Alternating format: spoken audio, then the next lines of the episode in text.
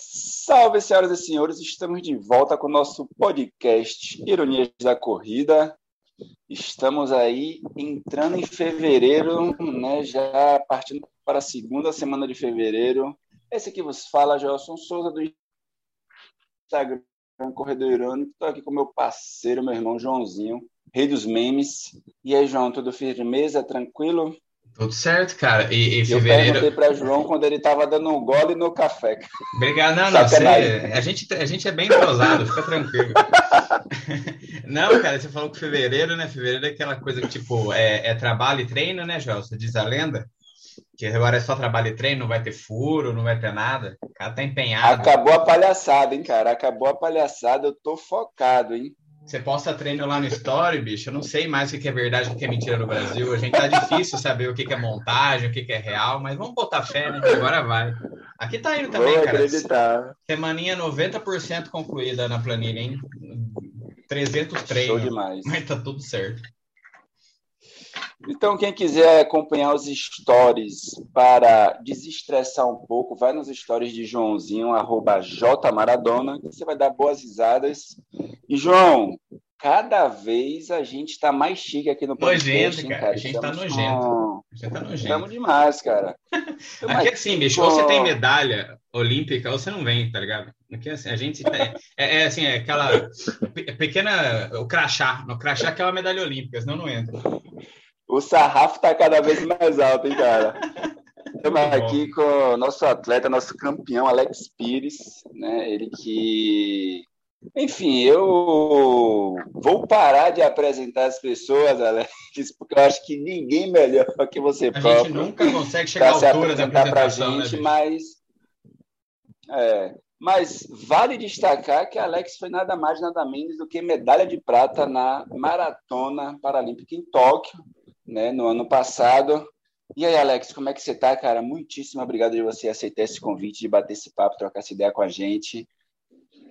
É, bom dia, né? Eu fico muito feliz de, de estar participando aí desse projeto aí de vocês, né, no, no podcast. Então, me sinto honrado de estar aqui, poder estar falando um pouco aí a respeito da minha carreira, enfim, do, das minhas conquistas, né? E principalmente agora né, desse um ano, menos de um ano, né, um pouco mais aí de, de praticamente aí seis meses uh, do Japão, né, então eu fico bem feliz de, de poder estar aqui uh, conversando um pouco aí com vocês. Obrigado aí pela oportunidade. Show demais. É, Alex, já até para a galera te conhecer, você é maratonista, né, paralímpico, é, em Tóquio, você correu na categoria T46. A gente vai falar um pouquinho, né, que a categoria foi excluída. Mas fala um pouquinho da sua história, como é que foi esse seu contato com atletismo, né? Qual é o comprometimento que você tem? Como é que foi esse seu contato com o esporte, né? Então, né, na verdade, a minha história com o esporte né, brasileiro, do modo geral, ela começou desde muito novo, né? Como todo, toda criança, uh, menina, enfim, né, brasileiro sempre teve sempre é, tem já nasce com aquele sonho de ser um jogador de futebol, um, um jogador né, de, de fazer sucesso. Então isso sempre teve também dentro de mim. Só que com o passar dos anos, né, mais mais uh, propriamente até os meus 17 anos, né, uh, eu tentei, né, e, e como as categorias no futebol ele, elas foram terminando com o passar da minha idade, né? Eu fui ganhando idade, então uh, eu não me via fazendo, não fazendo esporte, né? Eu sempre fui um, um guri, né? Um, como do Rio Grande do Sul a gente fala assim, uh, sempre praticando alguma coisa. Então, além do futebol, às vezes no colégio eu praticava outros esportes, como vôlei, já Fiz outras outras provas também do atletismo no tempo de colégio, então quando uh, teve começou a, a, a bater esse negócio em mim de que Uh, o futebol estaria terminando, eu, eu me vi na, na, na questão de procurar outro esporte para me seguir. E, por coincidência, na minha cidade, né, em Sapiranga, no, aqui no Rio Grande do Sul, que é a região metropolitana de Porto Alegre, uh, teve uma rústica, né? A gente chama as corridas de rua aqui no Rio Grande do Sul como rústica. Uh, uma rústica dos jogos escolares. Então eu decidi me inscrever, né, treinar algumas semanas antes dessa prova. Nunca tinha corrido na minha vida, só corrido, né? Brincava de pega-pega, essas coisas assim, mas nada assim de, de, de comprometimento mesmo com o esporte. E desde que eu fiquei sabendo dessa corrida, eu comecei a, a, a treinar, né? Então todos os dias eu saía da minha casa, enfim, e ia para o Parque do Imigrante, que tem uma pista de atletismo. E todos os dias eu tentava dar uma volta a mais nessa pista. E fiz isso até o dia da, da minha da prova. E fui para a prova no dia. Né? Era, na época era 2 quilômetros e 400 metros e tal. E acabei vencendo. Então, isso do, uh, foi assim que o, o atletismo entrou na minha vida, né? a corrida propriamente e principalmente a corrida de rua, uh, porque isso me motivou a seguir. Né? Uma semana depois, uh, até nessa, nessa semana subsequente, eu acabei escutando numa rádio bem, bem conhecida aqui no, no Rio Grande do Sul, que é a Rádio Gaúcha, que teria uma corrida de 10 quilômetros em Porto Alegre. E eu quis me inscrever, nunca tinha corrido, tipo, recém tinha Saiu começado a treinar. 2.400 metros já para 10 km. Sim, né? E ah, mas ele ganhou, né, cara? Quem ganhou pode, né? Quem ganhou pode. Não é o cara que só fez a coisa. O cara ganhou. E, e com isso eu acabei, né, é, pedindo pro meu pai me inscrever e tal. E daí ele me escreveu, cara, e para minha surpresa, no meu primeiro 10, cara, eu corri para 40 minutos e 30 segundos. E, sem tá bom pra você, Joãozinho? Então, Cara, tipo, de bicicleta, ali, velho. e ali, depois disso, né, conversando e daí fazendo amizade, enfim, dentro do atletismo, uh, me falaram que era algo, tipo, uh, incomum, né? Não que não era possível, mas que era incomum para um, para um atleta que recém tinha começado. Imagina, sem preparação, né? É, sem nada. Então foi basicamente assim. É claro, os meus primeiros quatro anos de atletismo uh, foi muito difícil, porque na verdade uh, eu trabalhava oito horas por dia, né, e treinava no final da tarde para me manter dentro do esporte. Né, eu tive alguns períodos dentro desses quatro anos também, onde, digamos que uh, eu tive que provar para mim que realmente eu queria isso, né? Porque, tipo, além disso, teve um período, dentro desses quatro anos, teve um período da minha vida que ainda eu tentei conciliar junto meus estudos. Então, tu imagina, trabalhar oito horas por dia, daí tu vai, à noite, tu vai para o colégio, Uh, estuda até meia-noite, vai para casa para dormir, acorda às quatro horas da manhã, toma um café e já sai e já sai treinando uh, indo para o teu trabalho, né? Porque eu tinha eu, eu tinha me programado. O dia deixei continua uma... com 24 horas, viu, velho? Né? Claro, é uma coisa que, tipo, hoje em dia, se tu for parar para analisar, é uma coisa que uh, não é recomendado, né? Então, tipo assim, eu não suportei fazer isso por muito tempo. Eu fiz, se eu não me engano, por duas ou três semanas, depois meu corpo não aguentou porque estava dormindo três, quatro horas por dia. Ainda, ainda mais né? em alto rendimento, né? Ainda mais para performance. É. Só para hobby, e... às vezes até encaixa. Sim, e, e por conta disso, então, daí com isso eu tive que fazer essa esco uma escolha o que que eu, é, eu não conseguia fazer os três ao mesmo tempo. Né? Então, tive que optar por excluir um deles. E naquela opção, a, a única saída que eu tive uh, para mim manter dentro do esporte era deixar os estudos um pouco de lado, porque o emprego me dava condição de me manter dentro do esporte. E o sonho de ser um atleta de alto rendimento era maior do que qualquer outra coisa. Então, acabei fazendo. Você tinha isso. quantos anos, Alex, nessa época? Eu tinha de 17 para 18. É, hoje você tem 30, né? Ou 31? 31. Vou fazer 32. É, é, na, em Tóquio, você correu na categoria T46, que é deficiência nos membros superiores, né? A sua deficiência é, é congênita ou você adquiriu por algum acidente, alguma coisa?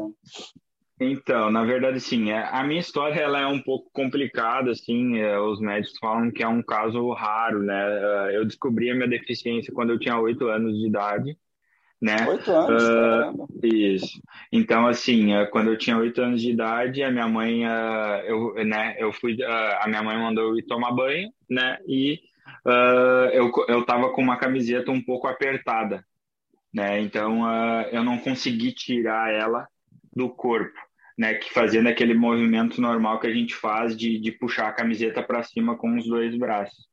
Daí foi quando ela percebeu que eu tinha uma diferença uh, em relação aos dois membros, né, o braço esquerdo e o braço direito. Então, a partir dali que realmente começou assim a minha vida uh, em relação a, a, em relação à minha deficiência. Eu não sei se eu quebrei uh, no decorrer da minha vida, entre o, uh, desde o meu nascimento até os oito anos, ou se eu já nasci com isso antes e não tinha sido percebido.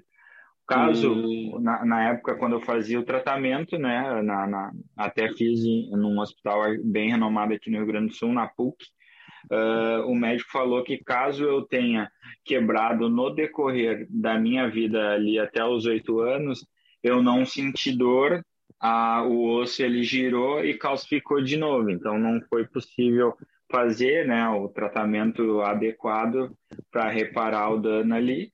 E, enfim, e daí a gente, uh, até nesse período, a gente iria fazer uma cirurgia para reparar depois, né? Só que, como era um, é, é uma cirurgia onde eu tenho, na verdade, a deficiência no ombro, bem na região de crescimento. Então, hum. uh, ali pega muito na, na época, quando eu era, como eu era criança, um adolescente ainda, uh, pega muitos nervos e tudo mais. E na época o médico falou assim, ó, é, é, é uma cirurgia muito arriscada, então a gente vai ter que esperar tu chegar. Na época, imagina, eu tinha, né, é, quando eu tava, comecei a fazer tratamento com oito. Nessa época, até eles decidirem que tinha a possibilidade de fazer uma cirurgia, eu já estava com uns 12 para 13 anos, já tinha passado aí cinco anos Quatro, praticamente. É, cinco anos, né, cara? É, e, e ainda eles tinham falado assim, ó, se optar por fazer a cirurgia, ainda tu vai ter que esperar até os 21, porque é quando o corpo para de crescer. E porque se fazer antes, a probabilidade da gente pegar num nervo e tu perder o movimento é muito grande. Então não adianta tu ter o tamanho e não ter o movimento, né? Não ter estética uhum. e não uhum. ter a parte uh, do movimento. E desde ali, então, eu e minha família, a gente uh, resolveu então abrir mão de fato de fazer essa cirurgia, até porque dentro também depois dessa conversa no ano seguinte uh, o médico que faria cirurgia né no, no, no, ano que, que eu iria fazer cirurgia no Natal anterior ele veio a falecer por um acidente de trânsito então a gente considerou que isso era até de um certo modo um sinal para não fazer né enfim a cirurgia e, e daí a gente, desde então, eu, eu, eu sigo né, com, com ela, e daí depois disso eu acabei conhecendo o esporte paralímpico já, né, mas daí já bem mais para frente, já com 20, 21 anos. E, cara, interessante, né, porque via de regra, você deve ter se perguntado muito como assim, né? Tipo, você quebra, fratura, tem alguma coisa e não sente dor, né? Vida que segue. É, agora, uma dúvida, isso eu queria te perguntar, é como é que você se meteu nesse negócio de longa distância e correr maratona. É, hoje você é um dos principais nomes que a gente tem né, no paratletismo, né, na distância régia, né, nos 42K. É, e hoje a gente vê muito, em especial, né, no, nos esportes, né, no atletismo paralímpico, a gente tem uma força muito grande da pista né, e nas distâncias é, curtas. Né? Como é que foi para você se enveredar aí longas distâncias? Então, na verdade, assim, lá atrás, né, quando eu comecei a, a, no atletismo, uh, como eu falei, né, meu primeiro 10 ali foi para 40, 30, uh, na verdade, eu sempre gostei mais de prova de rua, né? Eu, lá atrás eu já corria 5 e 10 de rua, então desde que eu corri esse meu primeiro 10, eu segui nesse, nesse, nessa direção, né? Uh, e eu sempre também gostei muito, nessa época eu sempre gostava muito mais do 10 do que do 5, porque eu me, geralmente eu conseguia dobrar, né, a, a distância ali, a, o tempo do meu 5 no 10 correndo a mesma coisa, tipo, eu não passa, quando eu corria só 5, por exemplo, eu corria para 17, né, e não conseguia correr muito mais rápido uh, do que isso né, quando também eu corria só essa distância e quando eu ia correr o 10, eu sempre também passava muito próximo o 5 do 10 da minha melhor marca só do 5. Então eu sempre gostei mais da prova mais longa, né, entre os 5 e o 10 eu preferi o 10. Quando uh, depois dos meus primeiros quatro anos, né, uh, que foi quando eu, descobri de fato o atletismo paralímpico, porque até então, nos meus primeiros quatro anos, eu corria só corrida de rua e eu não tinha informação nenhuma sobre o esporte paralímpico no Brasil. Então, uh, depois desses meus primeiros quatro anos, quando eu comecei a procurar, e daí foi quando realmente uh, eu fui participar do circuito paralímpico, né, enfim, comecei participando de 5 e 10 na pista, uh, por coincidência, coincidência não, curiosidade, na verdade, uh, eu poderia, eu, eu, uh, eu podia me inscrever em três provas, então, tirando o 5 e o 10 ainda eu me inscrevi no 1.500 metros, né, nessa época, e, e iniciei minha carreira dentro do esporte paralímpico aí. Só que com o passar do tempo, eu fui descobrindo dentro do esporte paralímpico que, com, dependendo da classe de deficiência, não existem provas em campeonatos mundiais e Jogos Paralímpicos. Né? Então, na época, as provas que eu gostava de correr, que era 5 e 10, em Jogos Paralímpicos, que era ali por volta de 2010, 2011, que o próximo Jogos era Londres, não tinha o 5 e o 10 na T46 para Jogos Paralímpicos já, já não existia mais. E eu queria muito ser um atleta uh, paralímpico, né, ir para os Jogos Paralímpicos, então, como eu também já, uh, um, uh, o ano anterior eu já tinha experimentado o 1500, eu pensei assim, não, vou focar nessa prova, vou focar no meio fundo. E foi quando eu fui para o meio fundo.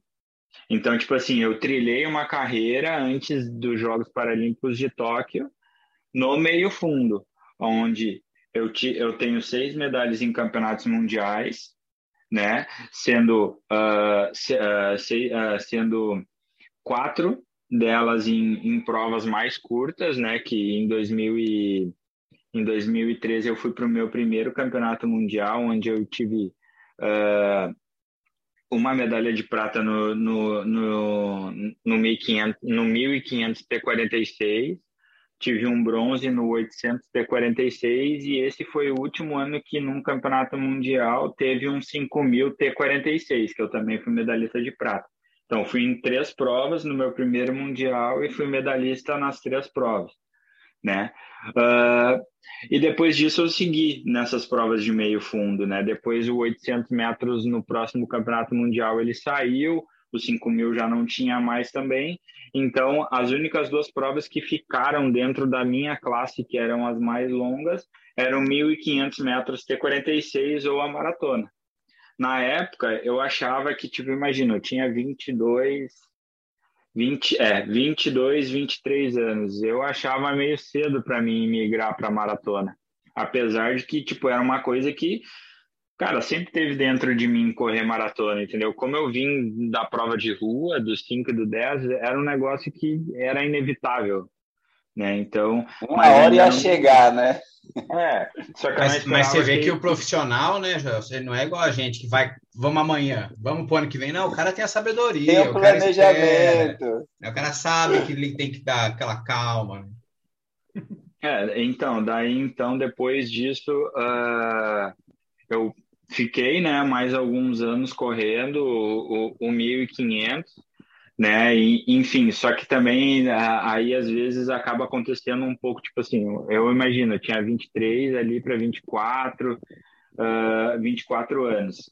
Antes eu corria, no meu primeiro mundial, eu corri três provas. Então, tipo assim, eu sempre fui um, um, um, um cara que, tipo assim, cara, eu não me via correndo uma prova muito curta, entendeu? Eu já corria, eu gostava de correr 5 e 10 antes Então, tipo assim, pô, não vou correr só 5.500 metros, né? Porque eles tiraram as outras. E eu pensei assim, bom, vou tentar pegar. Uh, uh, daí o que, que acabou, na verdade, coincidindo para que eu entrasse uh, na maratona, né, no, no ano.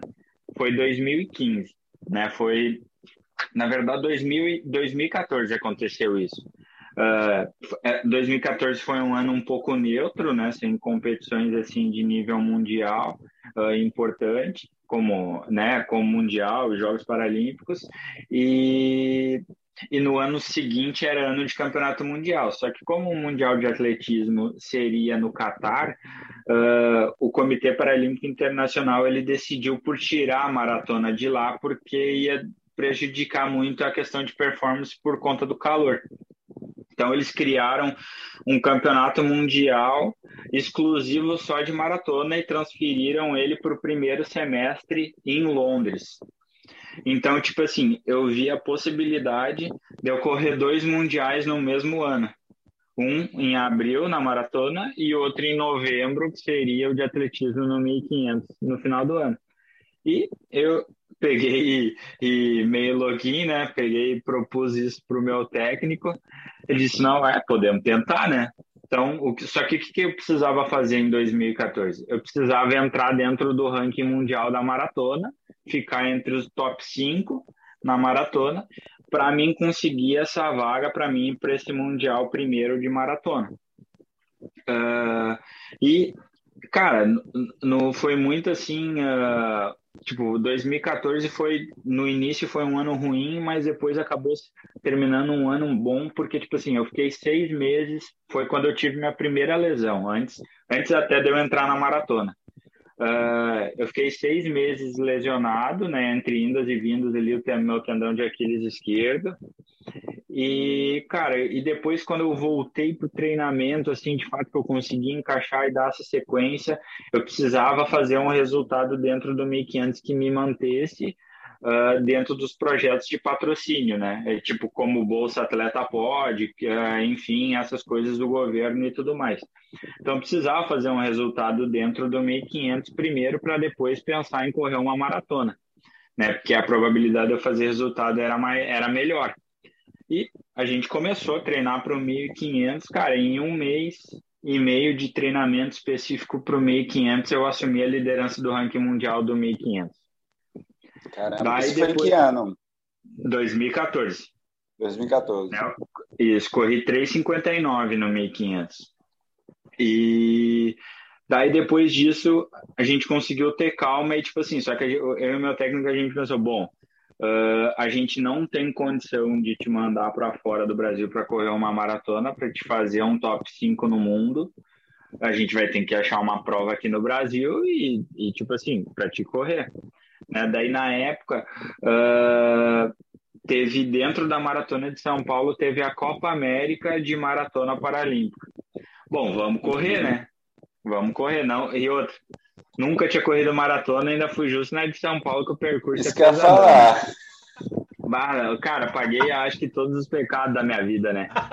Peguei e fui. Tu imagina assim, eu tinha corrido Uh, em setembro, eu tinha corrido 1.500 metros, não, cara, tava sem treino nenhum de maratona, nem nada, a prova era em outubro, tanto imagina, cara, menos de um mês praticamente para te correr a maratona. Vamos lá, né? Vamos tentar fazer o que dá e pronto. Daí ele disse, ó, o meu técnico falou assim para mim, não, a gente vai, nós vamos correr essa prova, tu uh, vamos correr para ficar entre os cinco, não, não para correr forte, entendeu? Tipo assim, ainda mais sem treino, sem nada, é, cara, é praticamente certo que tu vai quebrar na prova e, o negócio é terminar, entendeu? Não tem outra coisa. É isso e acabou. Beleza, vamos lá? Cara, chegou o dia da prova. Nunca me esqueço, eu acho que eu nunca senti tanta dor na minha vida, né, cara? Porque, tipo assim, é diferente a dor de tu correr pista, né? Que é aquela dor da intensidade, que é ácido lático ali é, no músculo, do que do, uh, do que tipo de cãibra mesmo, assim, entendeu? Então, tipo, pá. E, e, tu pensa assim, pô, eu tava fazendo tiro nessa época, eu tava fazendo tiro de mil, tipo, para 2,40, para 2,30 e poucos. imagina, tipo assim, para tu largar numa prova aonde o forte, o, o, mil, o mil forte dessa prova, sei lá, é 3,30, 3,35. Cara, a hora que eu dei a largada, minha perna tava voando, entendeu? Tava voando, voando. Quando bateu o quilômetro 30, tu morreu. tipo assim, subiu seis ursos nas minhas costas. Parei, cara, dos 30 até os 42. Dos 30 até os 42, uh, parei seis vezes na prova. Parava, alongava, voltava a correr. Cara, eu só não desisti mesmo de, de tipo assim, vou abandonar a prova, porque eu olhava no relógio e eu via que eu estava indo dentro da projeção de tempo, porque a projeção de tempo para mim pegar e ficar entre os cinco era para mim correr 2 e 45. E, e quando bateu o quilômetro 30, eu estava com projeção para correr 2 e 35, 10 minutos abaixo. Será então, que tipo, assim, forçou um pouquinho a mais? É, né? é então. Então, tipo, era lógico, né, que ia dar problema.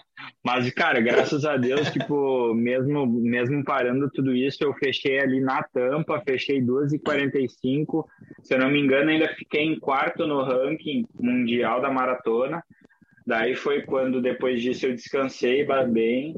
Daí, quando entrou 2015, a gente iniciou, sim, um ciclo de maratona mesmo, para correr o Mundial de Maratona lá né? Fiz toda a preparação super bem corrida aí, fui vice-campeão da maratona, vice-campeão mundial de maratona, né?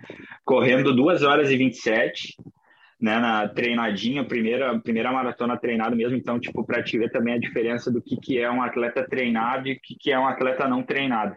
Tipo, eu, eu foi muito mais fácil correr 2 e 27 do que correr 2 e 45 né? Então isso é muito importante também para a galera que, que, né, que quer encarar a maratona e ter essa noção né, de que a maratona ela não é brincadeira, né? A gente tem que respeitar o processo e comigo também não foi diferente. Então foi aí que na verdade eu entrei, né? Começou a minha história dentro da maratona. Só que o que, que acabou acontecendo? Nesse ano, como eu falei, né, eu queria ainda correr o, o, o Mundial de Atletismo no 1500, no final do ano.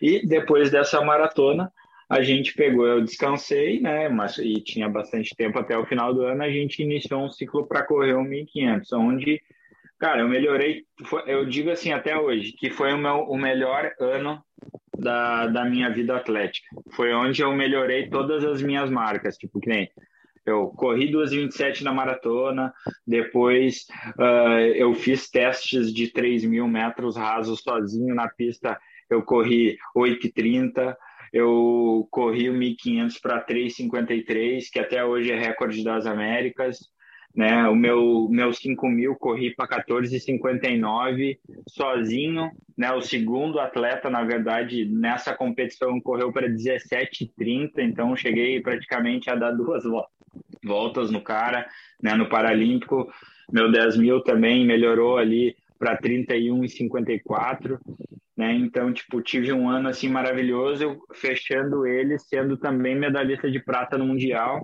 do 1500. Então, tipo, para um atleta, né, conseguir fazer isso dentro de um ano, ser medalhista de prata em duas, em duas provas completamente diferentes, também não era algo assim muito fácil Sim. e muito normal. E, cara, e foi assim que eu entrei na maratona, né?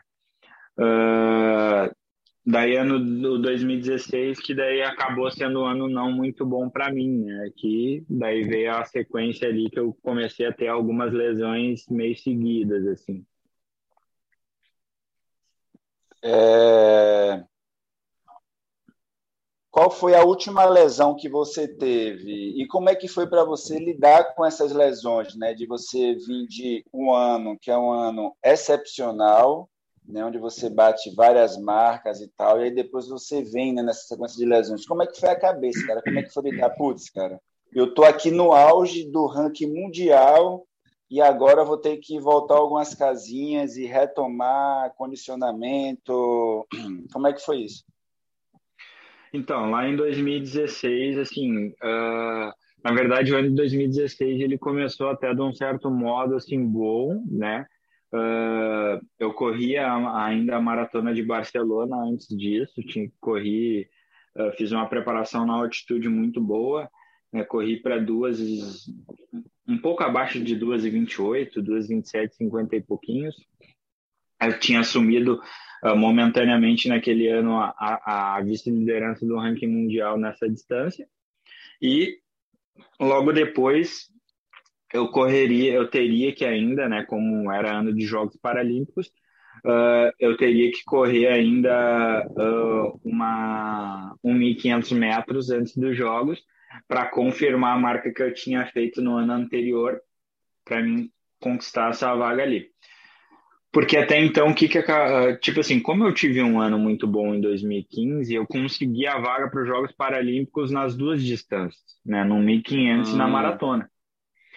Então, tipo assim, a gente tentou levar isso meio que em paralelo, né? Uma um pouco aqui, outra ali. Então, uh, claro que, uh, como a gente tinha conseguido em 2015, a gente achou que daria para fazer, né? E junto com o planejamento com o Comitê Paralímpico Brasileiro, a gente tentou, achou que daria, né?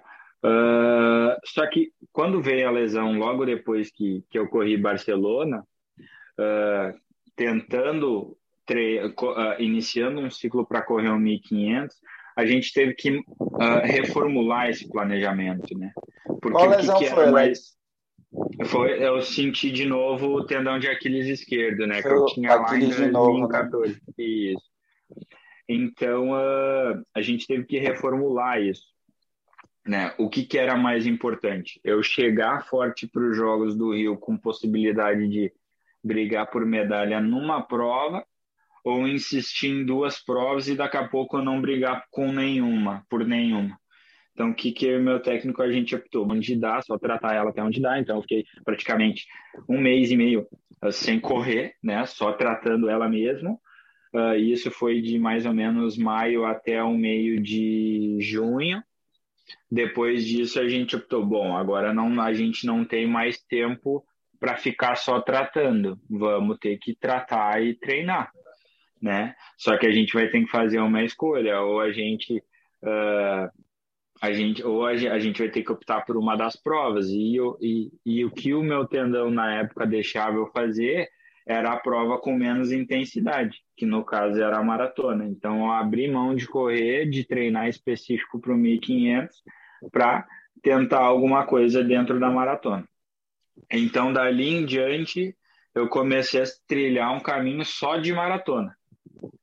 Então, tipo, eu fiquei treinando por vários meses sentindo dor, né? Claro que, tipo assim, pelo que eu vinha fazendo de treinamento, apesar de estar tá com, aquele, com, com aquilo na minha cabeça da questão da lesão, tipo, uh, eu vim encaixando uns treinos bons, então, tipo assim, bom, tô legal, né? Tô sentindo dor, já, já, já, já tive outras lesões no passado, então eu não, não isso aqui por enquanto não está sendo um problema para mim, né? Eu vou tentar manter a calma, vou continuar uh, treinando até onde der e vamos embora. Né? Então, tipo assim, eu não estava no início preocupado com isso. Só que no decorrer do tempo, ele, o tempo foi passando, a gente foi, uh, eu fui para um período de treinamento também na altitude, onde lá na altitude eu também tive um problema onde a minha, a minha imunidade caiu bastante, né? Então, tipo assim, uh, imagina, antes dos Jogos 2016, eu, eu, eu, tava, eu tava lesionado, correndo, né, sentindo dor todos os dias, Uh, e na terceira, eu ia ficar cinco semanas na altitude. Uh, quando bateu a terceira semana, eu isso está na minha cabeça porque tipo assim, pô, eu fiz um baita de um treino e eu pensei, bom, barco, esse treino aqui a 2.600 metros de altitude, uh, tá, tá indo super bem, eu vou chegar voando, né? Eu fiz, uh, foi em Paipa, na Colômbia, eu fiz três tiros de 5 mil para entre 17 minutos e 17 e 30 cada tiro, com intervalo de mil trotando para 5 minutos. Cara, depois desse treino, beleza, tava me sentindo bem e tal. Fui para casa, né, junto com a galera ali, que a gente ficava numa casa lá e tal. No outro dia eu acordei, cara, parecia que eu tinha apanhado a noite inteira, tinha pegado a máquina agrícola de... tinha te atropelado. Bah, tá louco, meu, nunca, nunca, cara, nunca me senti daquele jeito, entendeu?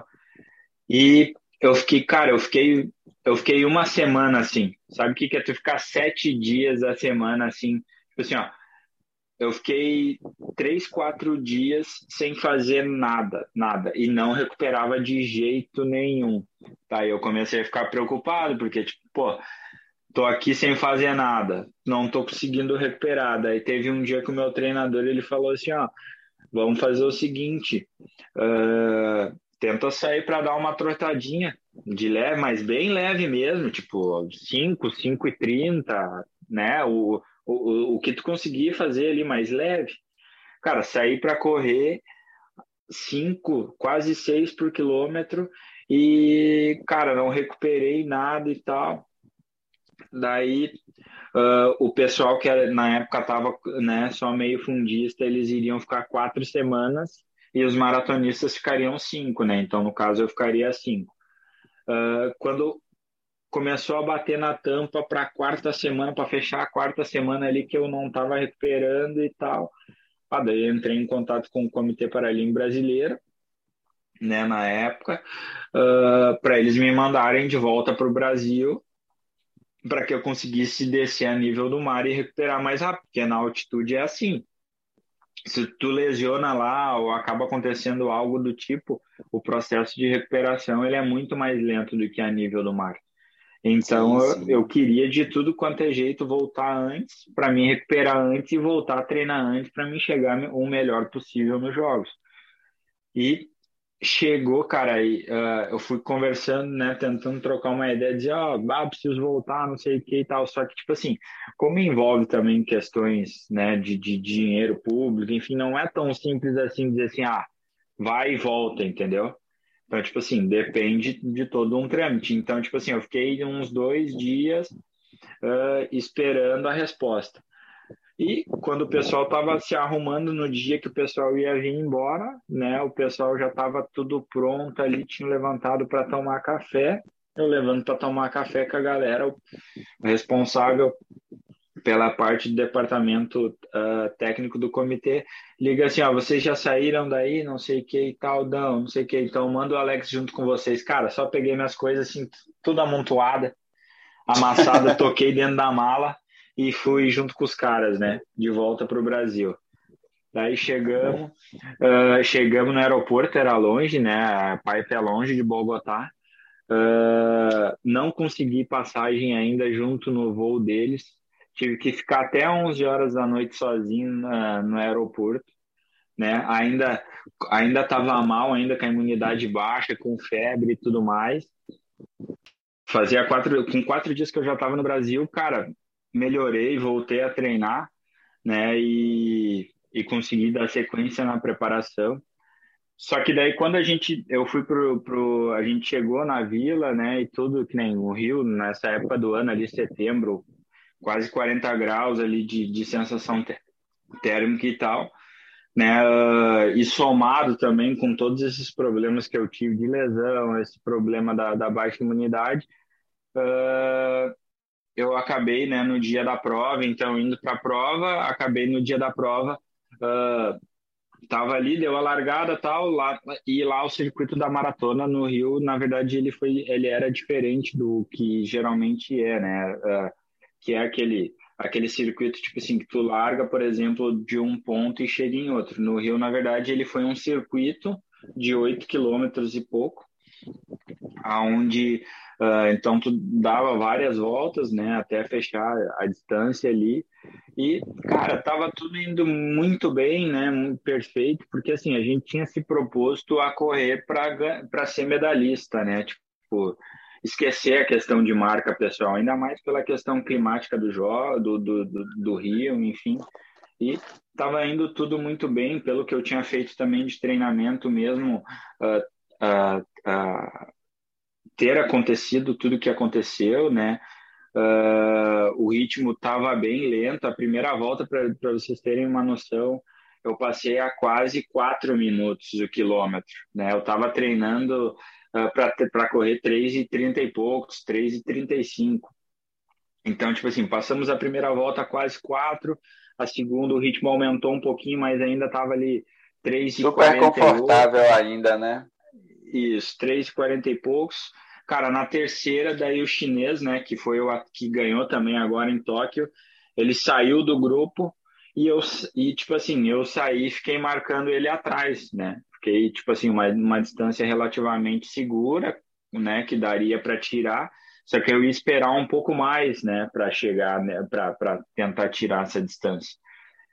E, e, cara, nós estava andando aí, nós já estava andando já na casa abaixo de 3,40. Quando, cara, quando bateu o quilômetro 21, parece que assim, uh, veio alguém, apertou o. Ligou no, o nitro o... dele, o turbo. Não, não, nem, nem o dele, na verdade, desligou o meu, né? Desligou ah! Apertou, tipo assim, apertou, né? O power ali, vamos desligar agora. É, tipo assim, pegou, apertou o apertão de desligar e a minha perna, cara, apagou, entendeu? Tipo, uh, de 3,30 e poucos, o quilômetro seguinte, do 21 para o 22, já deu 3,45. Daí aí eu tentei ainda manter um pouco a calma, porque eu estava em segundo lugar e estava com uma diferença legal para o terceiro, né? Daí eu pensei assim, bom, bah, não, se não der para mim tirar, para mim vencer, eu vou tentar me manter aqui, né? E tal. Só que daí do 22 para o 23 caiu para 4,9 o quilômetro, de 3,45 para 4,9. Daí eu comecei a ficar bem, bem preocupado, né, apavorado até, uh, digamos que seja a palavra, porque, pô, eu parei, alonguei, né, tudo aquilo que, na verdade, também em 2014 eu tinha feito na maratona, eu tentei fazer também, só que, tipo assim, o que me deixou preocupado nessa, situação é que, tipo assim, uh, lá em 2014 eu senti dor. Tá? Eu tava perdendo performance, mas eu senti dor, né? A dor da cãibra e tudo mais. Nos jogos, eu não senti dor. Tipo, simplesmente eu tentava fazer força e minha perna não ia, minhas pernas não iam. E fui insistindo, insistindo, daí nisso o espanhol Tava em terceiro, me passou e foi abrindo. Tentei ir junto com ele. Quando ele passou, não consegui. Cara, quando bateu o quilômetro 25, que fechava bem no pórtico, né? Do pórtico da largada do circuito, para fechar mais uma volta. Uh, a única coisa que eu me lembro é que eu caí por cima da grade, assim, e daí veio os médicos e me tiraram e me levaram para a área médica. Então, dali em diante, depois, quando eu acordei, eu já estava lá na área médica, então não me lembro de nada que aconteceu. Em qual quilômetro, momento. desculpa, Alex? No 25. E então ali, tipo, uh, acabou os Jogos Paralímpicos do Rio de 2016. Então, a partir dali, sim, uh, eu comecei a, tipo assim, a parar e pensar, pô, por que que isso estava acontecendo comigo? Né? Porque, tipo assim, eu vinha num ciclo muito bom, né? Tipo assim, eu tinha, por exemplo, tinha ganhado várias medalhas em campeonatos mundiais, em várias distâncias diferentes e tudo mais, e justamente no, no na competição mais importante do mundo, uh, e ainda estando, apesar de estar tá, tá lesionado e ter tido um problema antes dos jogos, mas eu estava treinado e eu não consegui nem concluir, porque, tipo assim, o que me deixou também um pouco mais frustrado, porque, assim, depois, né, uh, quando terminou a prova e saiu o resultado, tudo, por exemplo, teve o português, né, que foi medalhista de bronze nos Jogos do Rio, ele correu para 2h49. E, tipo, em 2014 eu tinha corrido 2h45 sem treinar. Então, tipo assim, eu não consegui correr nem 2h45 treinado. Então isso me deixou assim muito frustrado, né? Porque se eu tivesse corrido 2:45 eu tinha sido bronze, né? Então era uma medalha. Pódio, né? Mas é, Alex, era um, era um você descobriu o que aconteceu depois? Chegou a fazer algum estudo, alguns exames para porque o que aconteceu para desligar, acabar a energia, a perna parar de funcionar? Então, então, tipo assim, a gente não chegou a, a ver nada assim mais a fundo, né? Mas, cara, pela minha concepção de atleta e depois disso também o que eu evoluí como, como atleta e até na parte mental, cara, eu acho que, tipo assim, foi um acúmulo de situações que aconteceram no decorrer dessa preparação, né? Que uh, eu, eu, não, eu não tinha percebido antes, mas eu acho que eu estava esgotado mentalmente. Então, tipo assim, digamos que desligou a minha energia, entendeu? Tipo, várias coisas que aconteceram dentro desse período que fizeram com que eu uh, não também tivesse totalmente a atenção só para o esporte, para aquilo ali, como estava muito preocupado com a lesão, apesar de ter conseguido treinar, depois fui para altitude, então fiquei, uh, aconteceu aquilo, fiquei quase uma semana sem conseguir correr, até aí então de última hora decidi voltar, consegui voltar para o Brasil, enfim, né? E daí depois teve o fator também, uh, um dos fatores também que que contribuem muito com isso também é o calor, né, do Rio, então provavelmente uh, eu tenha desidratado um pouco de, além do que realmente às vezes acontece dentro da prova e eu acabei não percebendo, pode ser que tenha acontecido isso também. Enfim, acabou acontecendo isso. Então, uh, e, e, e daí, infelizmente, não consegui concluir, né? E sendo que era um dos futuros medalhistas dos Jogos de 2016 e digamos que, cara, pelos anos que eu tinha, que eu, que eu fiz antes, era um, um, um cara-chave para brigar pela medalha de ouro naquele ano já, entendeu? Então, Alex. lá em 2000. Oi. Não, eu ia perguntar para você como é que foi é, você passar por essa experiência né, na Paralimpíada do Rio 2016, em que você era uma expectativa de medalha, você simplesmente não consegue concluir a prova e em uma edição dos jogos, que como você bem lembrou, não foi uma edição muito forte, né? Então você tinha um bronze aí na casa de 2,40.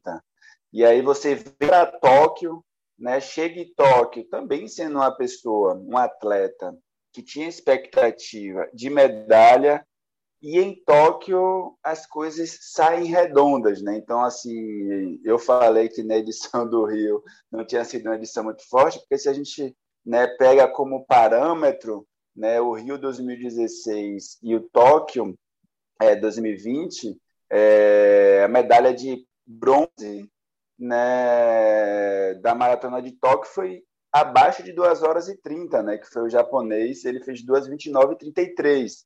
Ou seja, né, um ritmo bem mais forte, você foi prata com o recorde das Américas, né, 2:27:00 e o chinês, que foi campeão também no Rio, foi bicampeão agora, é, correndo a prova na casa de 2,25, né, se não estou enganado. Como é que foi para você conseguir né, dar essa virada de página, chegar no Rio, chegar em Tóquio e com um adendo, João, Tóquio atravessando todo esse processo de pandemia, né? Que foi uma edição de jogos totalmente atípico, né? Como é que foi para você isso, cara?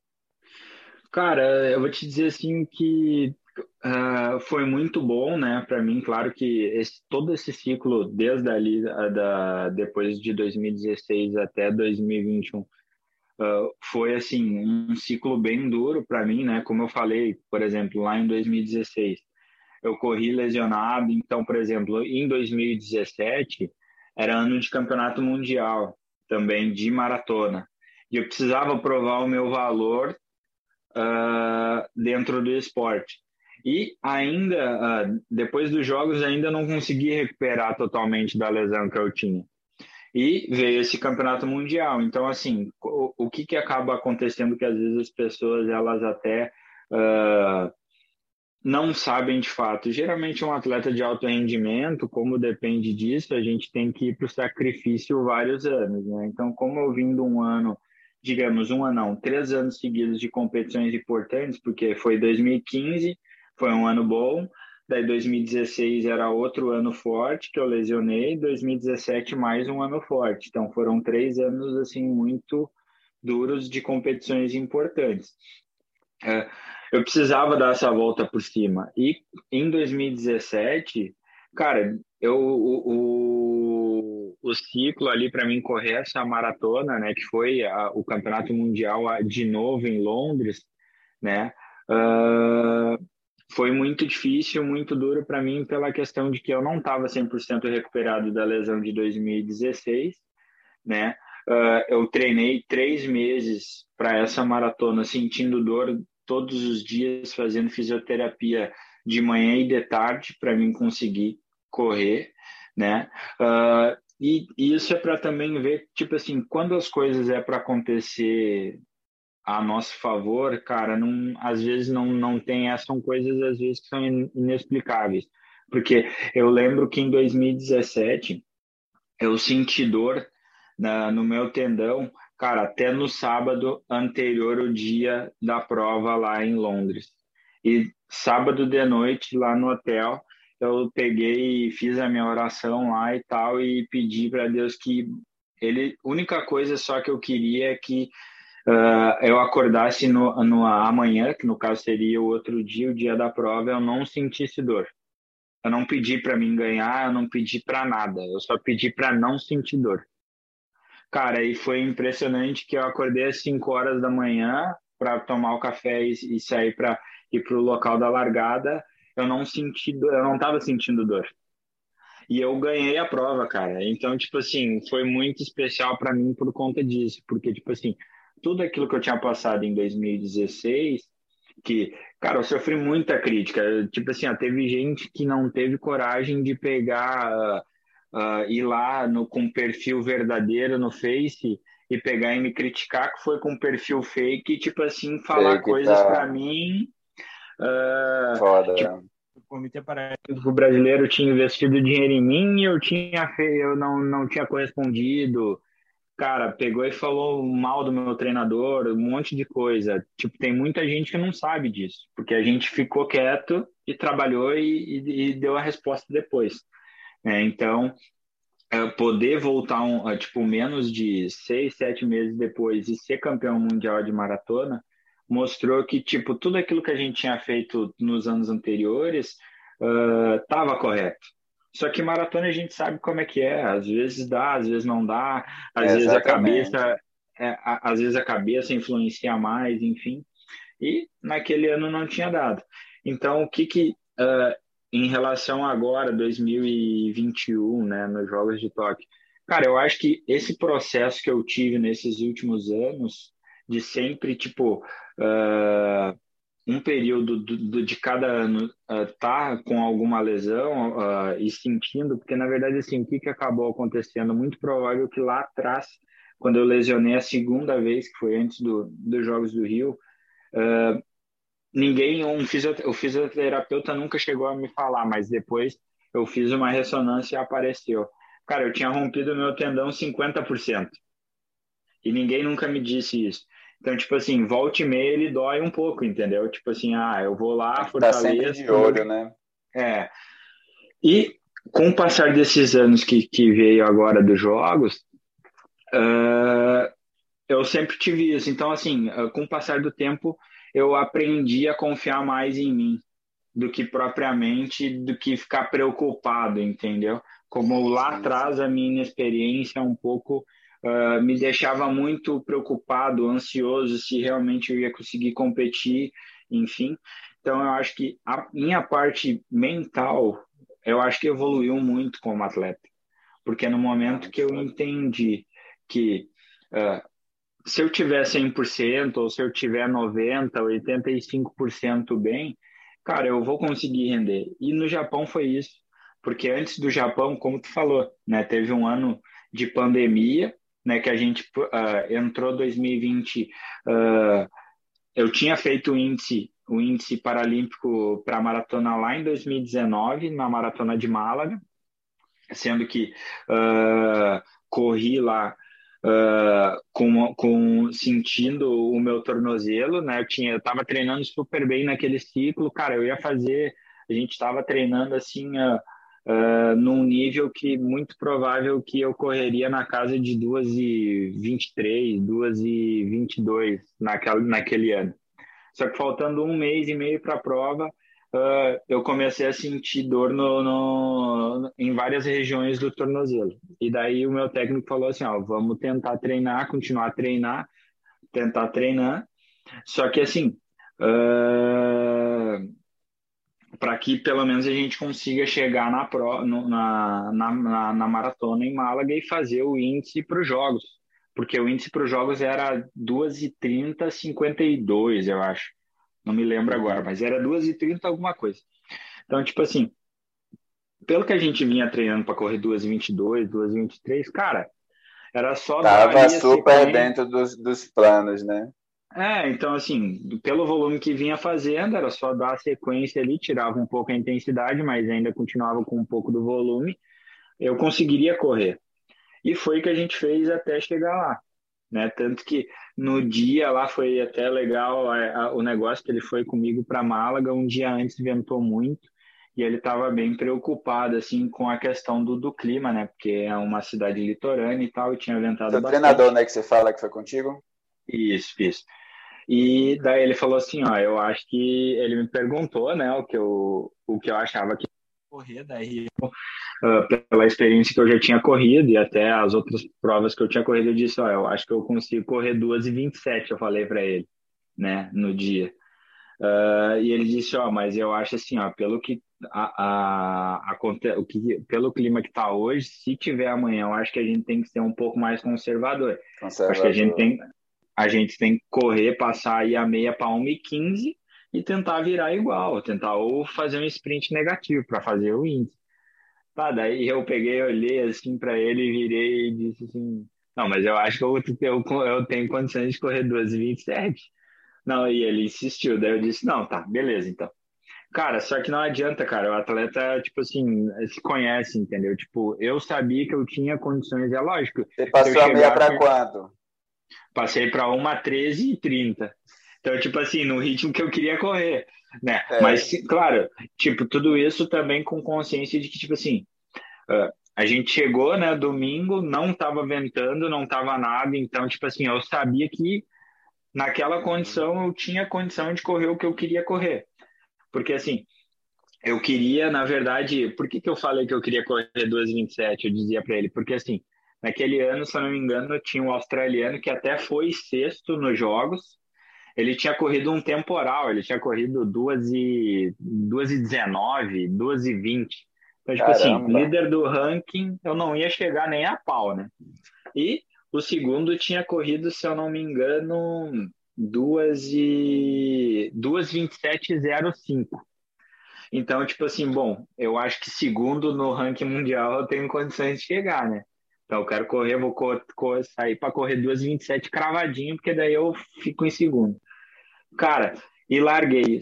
Só que daí, na verdade, corri 2:27:36, cara. Por 30 e poucos segundos, eu não consegui ficar em segundo no ranking, fechei em terceiro, né? E daí logo depois veio a pandemia em 2020, né? Daí foi um ano completamente bem difícil para a gente, né? Principalmente pela a, como a pandemia uh, acabou rolando aqui no Brasil, né? As coisas tudo fechado, enfim. Uh, outros países já estavam uh, mais à frente no processo em questão da pandemia. Então, por conta disso também, assim, eu fiquei muito preocupado, né? Porque a gente ainda não, no, nos primeiros meses ali do, do, do, ano, a gente não sabia se os jogos seria adiado. Se é, ficou um bom tempo, né? Vai ter jogos, não vai ter, né? Comitê Olímpico Internacional fala uma coisa, o governo chinês fala outra. E você terminou chegando em Tóquio, né? Batendo cravado 2h27, hoje é recorde é, das Américas mas aí tem uma outra reviravolta, eu queria que você entrasse nesse tópico, que como você tinha dito lá no início, agora a categoria T46 na maratona não tem mais, né? E isso fez com que a sua vida enquanto atleta profissional desse uma reviravolta, você está com a vaquinha, está com alguns projetos. Conta aí um pouco como é que foi isso, né? Você vai ter que mudar agora de categoria, né? Perdeu o Bolsa Pódio, como é que está né, você enquanto atleta profissional para conseguir se manter mesmo e ter as condições de dar o seu máximo em uma nova categoria? Então, na verdade, acabou acontecendo isso, né? Acabou ali final de 2021, me pegou bastante de surpresa, né? Eu não sabia. Uh, basicamente, ali no dia 19 de novembro, né? O Comitê Paralímpico Internacional ele acabou divulgando, então, no site deles o programa de provas do Paris 2024. Para minha surpresa, a maratona T46 uh, ela não faz parte do programa de provas, assim como, se eu não me engano, teve outras cinco provas, só que para atletas brasileiros não, eu fui o único afetado, né? Porque não tem atletas brasileiros em outras provas, né? Então, basicamente, eu fui o único afetado disso.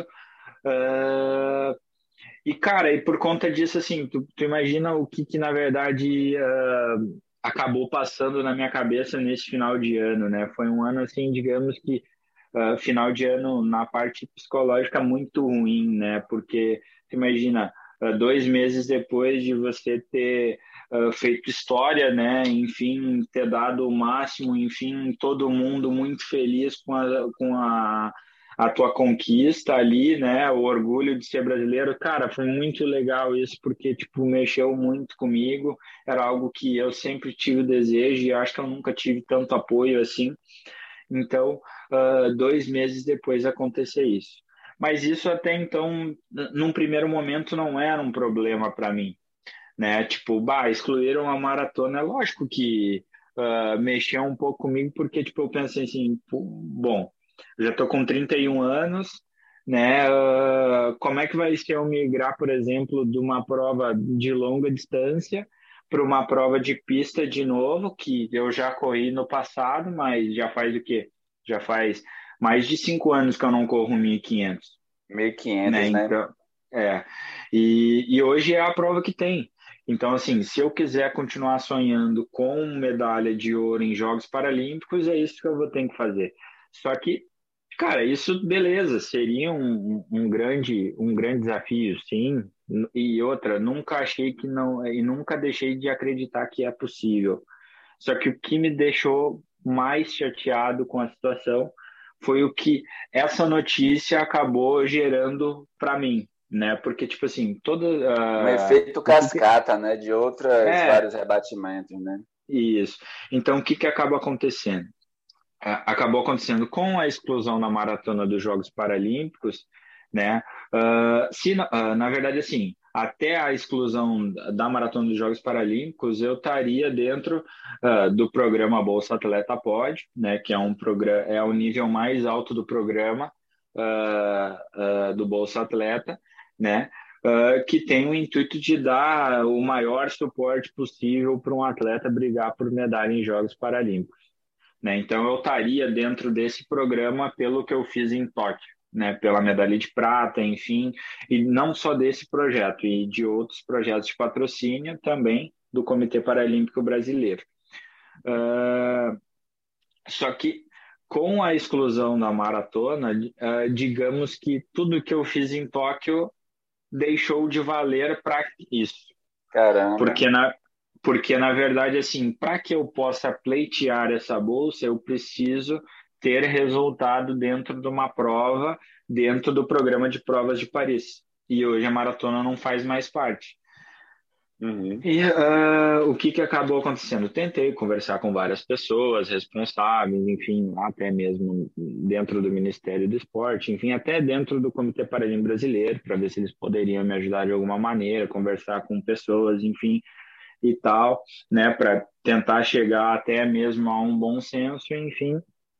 E até por conta de que foi me passado, isso é uma coisa que foi me dito, né, não ninguém, não sei se realmente é verdade, enfim, uh, mas foi me dito que por questões de lei, né, eu não posso pleitear porque eu teria que ter um resultado no 1500, né, e não na maratona. Então, assim, no meu entender, num primeiro momento, eu fiquei muito chateado com isso, porque, assim, dava a entender de que, tipo assim, se eu tivesse, por exemplo, optado nos Jogos uh, Paralímpicos do, de Tóquio, eu, eu tivesse optado por ir no 1500, mesmo sem possibilidade de medalha, eu teria direito à bolsa.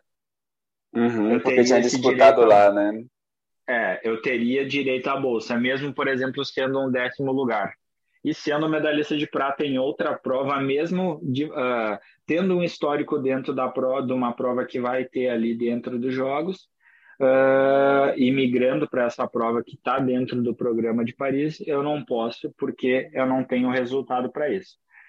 Então foi aí que então uh, eu decidi, né, enfim, fazer então essa vaquinha, né, para que eu pudesse uh, arrecadar parte desse dinheiro que eu ganharia, porque na verdade não é todo o dinheiro que eu ganharia, é só uma, um, digamos uma que um terço né? ou um quarto do que eu ganharia no ano, para que eu pudesse então ter o mínimo de condição financeira para mim poder aí sim fazer o resultado dentro do 1.500 nesse ano, para que no ano seguinte eu pudesse voltar a receber essas, essas, esse, participar desses pleitos.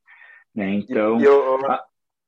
não, eu falar para a galera que já quer ajudar o pessoal que está nos escutando nas diversas plataformas de podcast, que quer ter acesso a essa vaquinha Reforça aí o seu Instagram e como é que a galera pode ter acesso à vaquinha e contribuir, ajudar com a doação ou divulgando também nos grupos de WhatsApp de corrida.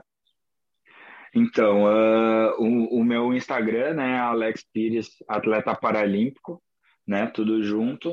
Uh, ali na, no, no link da bio está disponível o link da vaquinha. Né, teve o pessoal também há algumas semanas atrás também deu a dica de eu colocar o meu Pix também, né? Porque às vezes a pessoa, por exemplo, na vaquinha, o valor mínimo para contribuição é de 25 reais e ainda a plataforma ainda uh, tem uma porcentagem, né? Que eles cobram ali. Então no Pix pode ser qualquer valor. Então quem quiser também contribuir por Pix é o meu e-mail, né? Que é p alex@hotmail.com então, essas são as duas, as duas formas, né?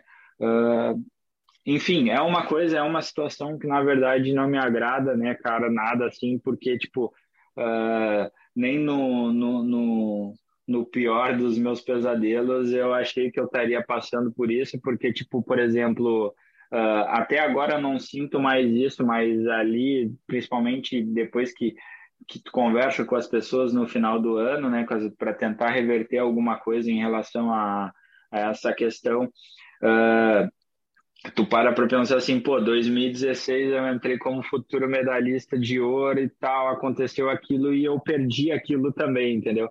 Perdi a primeira vez lá. Daí depois tu vem, tu vai, treina um monte, faz resultado, tudo. Daí quando tu acha que vai dar, que tu vai ter, tipo, até assim, aquela condição de, de se estabilizar, porque hoje em dia é difícil um atleta de atletismo É, com certeza. Então tu, tu para e pensa assim, pô, de novo, cara. A única diferença é que, tipo, pô, agora eu tenho uma medalha, entendeu? Eu tenho É, agora tem uma, tem uma medalha de peso, né, João? Pra é. minimamente dialogar e Mas... tentar convencer a galera. É, a Mas... única coisa é que ela tá aqui, ó. Mas. Coloca ela é... fazer um print? Coisa bonita, hein, rapaz? Show. Ô, ô, Alex, e chegando ao finalzinho aqui do. Quer dizer, peraí, Alex. Joãozinho, é, diga suas considerações finais aí, porque a gente deixa o, o final para Alex fechar o episódio, passar a mensagem dele, falar mais o que ele achar importante. Cara, cara eu, tô, eu tô aqui só ouvindo e curtindo toda essa história sensacional do Alex. Uh, eu acho muito louco, cara, várias coisas, né? Tipo, primeiro, que o atleta profissional no, no, Brasil não tem um minuto de paz, né? Isso é aquela coisa. Uh, sempre as coisas acontecem no susto, né? Uh, então tem uma maratona daqui a um mês e você tem que conseguir um índice. Então vamos para a maratona. Já correu maratona? Não, mas vamos correr uma maratona. Aí vai, consegue o índice. Uh, aí tem os altos e baixos que a cabeça do atleta acaba funcionando e vai amadurecendo, e só fica mesmo aquele atleta que tem uma cabeça que consegue superar essas dificuldades e os obstáculos que aparecem, porque, cara, parece que todo dia tem alguma coisa para te fazer desistir do, do processo, né?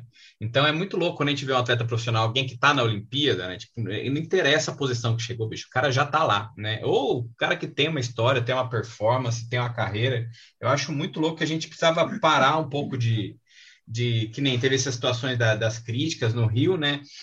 Bicho, chegou lá, já tem história pra caramba, tem conquista pra caramba atrás, não é só uma prova e outra. É, é, cada situação ali é do limite, não é brincadeira, não é o cara que fala, vou correr trotinho passeio só para terminar a prova. O cara tá ali para dar tudo, é sempre tudo e um pouco mais ainda, né? A, Ve a Verônica sempre fala pra gente, né, que atleta profissional vive com dor, se atleta profissional não tá com dor ou não tá vomitando no treino, tá errado. Né? Então não tá treinando certo. Então é muito louco, cara. Tipo, eu, eu, tudo que a gente conversou, que tudo que o Alex contou pra gente, eu fico lembrando da maratona do, de Tóquio, né? E que correu pra caramba, que ficou um tempão sozinho, correndo sem ninguém na frente, sem ninguém atrás, que tem que ter uma cabeça lascada também para aguentar manter o ritmo, né? E, e ao mesmo tempo para conseguir chegar no, no final bem. Ah, e agora é legal que dá para reassistir a prova com outro olhar, né? Porque agora você tem a visão de dentro do atleta, né? De tudo que passou, de tudo que estava sentindo ali, para a gente poder ah, acompanhar mais. E, e, eu espero muito, velho, que consiga reverter essa situação aí da, das bolsas, do, reverter, entrar no outro processo, né? Se é pleitear outra bolsa que também dê certo ah, para os próximos anos e que a vaquinha realmente seja algo que é, eu entendo muito essa situação, tipo, não é algo que se esperava, mas é uma possibilidade também que as pessoas ajudem porque tem que man manter o sonho em pé, né, cara? Com então, certeza. Eu tenho só uma dúvida, Alex, sobre a vaquinha. É, é traço ou é underline? O Pix? Não, é traço mesmo. É traço. É traço. Ah, pra gente poder Isso. colocar no, no, no, textinho do, do, do, episódio também. É um hífen, né? E, cara, brigadão, velho, de conversar com a gente, contar a sua história. A gente com, com certeza ficaria um tempão a mais conversando aqui, porque deve ter muito mais uh, sutilezas das suas conquistas, né? E obrigado, velho. Obrigado mesmo aí pela... Você, você é muito foda, cara. Você é muito foda. Show demais, demais. Cara, eu, depois, depois dessa fala de João, gente, eu não vou nem falar porra nenhuma, eu vou dar o tempo para Alex. Cara, fechar o episódio que é seu. E muitíssimo obrigado. Só queria falar isso, agradecer de você disponibilizar esse tempo e trocar essa ideia com a gente. Vai lá. Beleza. Cara, obrigado mesmo pela oportunidade de poder representar o nosso país aí nas competições mundo afora, né? Os Jogos do Japão, como eu falei, apesar de tudo isso que eu estou passando agora, foi assim algo sensacional para mim. Como eu falei, eu nunca tive tanto apoio né, na minha vida uh, como atleta, né, dentro de todas as medalhas que eu ganhei em campeonatos mundiais. Então, uh, e agora essa medalha, o, o, pessoal se aproximou muito de mim, né? Então, uh, em momento nenhum, também no decorrer da preparação né, enfim, eu sempre tive muita confiança no, no, meu trabalho, no trabalho do meu treinador, nos meus patrocinadores, né, que, que foram até ali é, o final de, de 2021, né, que se encerraram alguns ali, enfim, ainda tenho uh, algum ou outro que não são valores assim que, que realmente eu consiga de fato me manter é, de, bem dentro do esporte, mas são muito importantes, né, para que eu ainda acredite, né, que as coisas ainda vão melhorar. Então eu fico feliz, né, até ali uma curiosidade muito legal ali de, que eu acabei esquecendo de falar durante a prova do Japão, né, que o, o João falou ali. Uh, de vários momentos ali correndo sozinho, né? É bem difícil mesmo, né? Chegar nessa parte ali da prova onde você tem que optar uh, por seguir a sua estratégia, uh, né, que é a sua razão contra a sua emoção, né, porque a emoção às vezes uh, atrapalha muito, né, o atleta. Então, eu tive, na verdade, vários conflitos comigo mesmo ali durante o percurso, de que tipo assim, bah, os caras estão ali na frente, se eu apertar um pouco o passo, eu posso correr junto com eles e economizar um pouco mais de energia, estou gastando energia aqui sozinho, mas aí eu acabava pensando assim, pô, e se eu chegar lá e os caras aumentar de novo, né? Então eu vou correr sozinho igual, então eu vou segurar, vou ficar um pouquinho aqui atrás e vou deixar para crescer um pouco mais a metade. Então a gente passa por essas situações, mas eu quero dizer que uh, a gente passa por essas situações por causa de vocês também, né, brasileiros. Então, uh, cara, se eu ainda acredito que eu possa ser um campeão paralímpico né, em Paris 2024 é porque uh, eu sinto muito orgulho de ser brasileiro, então fico muito feliz de representar a todos, a todos nós, né, brasileiros. Obrigado mesmo pela torcida, obrigado pela, por, pelo convite aqui de de estar tá, uh, participando do podcast de vocês e eu gostaria então de fato de deixar uma mensagem a todos aqueles que vivem, né? Uh, não digo que vivem uh, do esporte, mas vivem uh, com essa paixão dentro de si, sendo amador ou sendo profissional, que, cara, independente de qual seja o seu real intuito dentro do esporte, né? Porque todos nós, na verdade, queremos melhorar, né? E, e, digamos assim, melhorar até não só dentro do esporte, mas como pessoa. Então, assim, cara, uh, respeitar o processo, né? Em, primeiro lugar. E outra, cara, quem acredita sempre alcança, entende? Então, assim, eu sempre nunca deixei de acreditar em mim, nunca deixei de acreditar que era possível.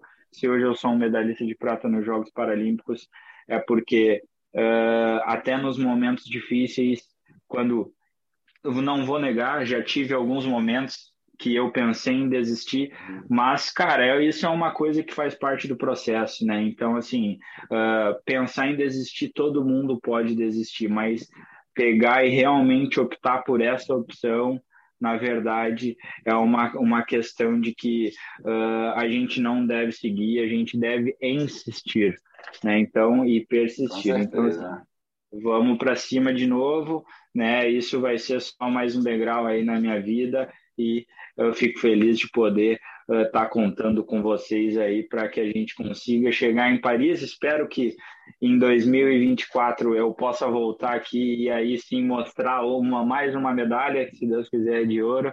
E anotado aqui, cara. Tá... tá anotado aqui. Ah, Anota aí, João. Pode,